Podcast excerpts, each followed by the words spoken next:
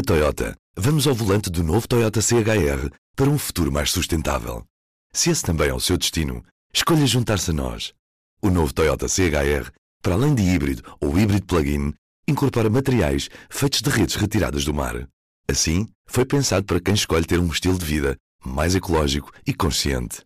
Cada escolha conta e escolher o novo Toyota CHR é ir mais além pelo planeta azul. Saiba mais em toyota.pt. Ora viva!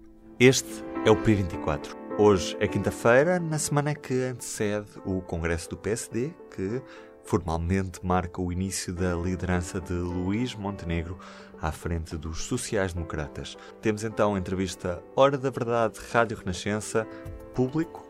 Vamos conhecer o nosso convidado Viva Susana Madureira Martins. Viva está com a Hora da Verdade. O nosso convidado é o Ricardo Batista Leite, ele é vice-presidente da bancada do PSD. Neste novo ciclo eh, de PSD, como é que deve ser a oposição eh, do partido em relação ao eh, governo? Mais combativa ou também disponível para acordos com o PS e com o governo? Do ponto de vista do, do posicionamento do PSD, estamos perante um novo cenário, que é uma maioria absoluta do Partido Socialista que já vai num terceiro mandato e por isso o Partido Social Democrata tem uma responsabilidade perante os eleitores e perante os portugueses, enquanto maior partido da oposição, de ter uma postura naturalmente, eu não diria combativa, mas de escrutínio absoluto daquilo que é a atividade do, do seu primeiro-ministro e do seu governo e, e das entidades públicas num momento tão importante e tão difícil de em que estamos a viver uma guerra no coração da Europa, com uma inflação em níveis históricos e com, custo de vida, com impacto no custo de vida de, dos portugueses, em que a oposição tem aqui um papel de enorme responsabilidade em garantir que o país está a seguir o rumo que nós entendemos como certo. Mas há espaço Isso, para acordos e para entendimentos. Naturalmente, ainda esta semana, a propósito da saúde, eu dizia que o PSD estará sempre disponível para dialogar, para apresentar as suas ideias e propostas para as reformas que o país não deve adiar, como sempre estivemos.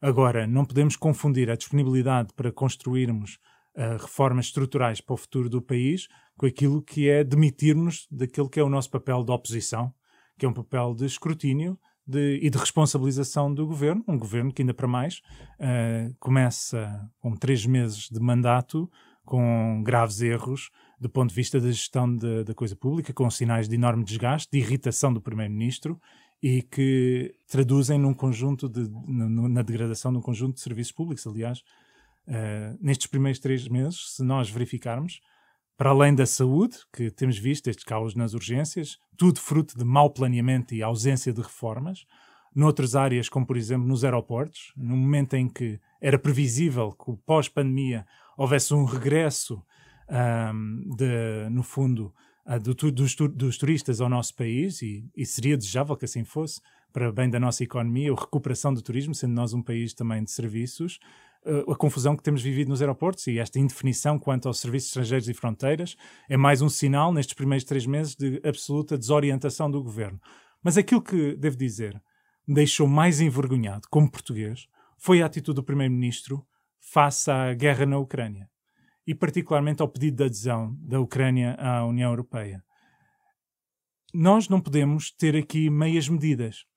Nós temos que ter uma visão clara daquilo que defendemos. E nós temos que estar no, no lado da defesa contra a tirania, no, no lado da defesa pela liberdade, neste caso, do lado da Ucrânia. E aquilo que se sentiu e que foi traduzido nas palavras do Primeiro-Ministro no último debate na Assembleia da República, que o Sr. Primeiro-Ministro, António Costa, defendeu a, a, a, certo momento que deveríamos repensar a adesão ou não da Ucrânia em função de fundos europeus para Portugal. Porque haveria, eventualmente, se a Ucrânia vier a ser membro efetivo da União Europeia, uma redução dos fundos europeus. Ou seja, o Primeiro-Ministro não confia na economia portuguesa, não confia que nós possamos continuar um caminho de crescimento sem depender constantemente dos fundos europeus e esta visão de subsídio ou dependência constante perante a Europa e depois das empresas perante o Estado é um modelo de desenvolvimento socialista com o qual nós não podemos concordar e, portanto, respondendo à sua questão, obviamente temos que ter um papel de oposição, de definir o nosso papel e demonstrar de forma clara que somos uma alternativa que não acredita no caminho que está a ser seguido pelo governo em funções. Eleitoralmente, eh, qual é que deve ser o foco do PSD neste momento? Porque, entretanto, temos eh, as regionais da, da Madeira no próximo ano, em 2023. Eh, as regionais da Madeira são mais importantes ou menos importantes do que as europeias que vêm no ano a seguir, por exemplo? Quando o PSD se encontra na crise que está, e quando digo crise é no sentido de termos perdido eleições, estamos a lidar com uma maioria absoluta do Partido Socialista, não há eleições pouco importantes. Tudo é importante. Tendo em conta até que uh, Miguel Albuquerque neste momento tem uma maioria uh, consolidada, mas com o CDS, é uma maioria relativa para todos os, uh, os efeitos, sozinho, não é? Mas mais do que isso, se nós queremos passar uma imagem e uma mensagem de que o PSD é uma alternativa em quem os portugueses podem confiar, não basta termos as boas ideias, não basta apresentarmos propostas que possam dizer respeito à vida do dia a dia de cada um dos portugueses. As pessoas têm que sentir a confiança de que estão a votar num partido também vencedor. E por isso, ganhar na Madeira, por isso, fazer tudo o nosso possível para ter o melhor resultado possível nas europeias e por aí fora, e depois nas autárquicas, como eu dizia, que são elementos-chave, são passos no sentido de alcançarmos uma vitória em 2026 nas eleições legislativas. E o PSD não deve ficar à espera daquilo que é o desgaste do governo do Partido Socialista, porque nós vemos nestes primeiros três meses esse desgaste já, tem, já, já está visível. Mas não deve ser por isso que as pessoas votam no PSD apenas porque estão cansadas do outro lado. Devemos posicionar precisamente para devolver esperança aos portugueses, uma esperança que infelizmente se perdeu e que eu creio que neste último ato eleitoral não levou ao voto no Partido Socialista, foram outros fatores, e há espaço, a meu ver, para recuperar esse discurso e da esperança, e daí até o slogan de Luís Montenegro do acreditar, Uh, eu creio que faz sentido precisamente nesta, nesta estratégia. A eutanásia volta a estar uh, na agenda. Uh, Luís Montenegro tem defendido o referendo sobre esta prática. Acha que o PSD deve alinhar nessa, nessa posição? Deve dar sequência à moção apresentada no, não no Congresso anterior, mas no, num outro antes por Pinheiro Torres e que foi aprovado e que, e que nunca foi dado seguimento? Aquilo que foi aprovado no Congresso, eu acho que foi traduzido, de certo modo, na última votação que houve na Assembleia da República. Houve uma proposta, não era a nossa, mas em que a vasta maioria dos deputados votaram favoravelmente à realização de um referendo uh, no mesmo dia em que o Parlamento acabou por aprovar, com a vasta maioria dos deputados do PSD a votarem contra, mas uh, foi o dia em que foi aprovado uh, na generalidade a legislação da eutanásia. Naturalmente que vamos aguardar pela especialidade, há um caminho que será percorrido e depois ainda terá que ir ao Presidente da República que tomará as decisões que tem a tomar.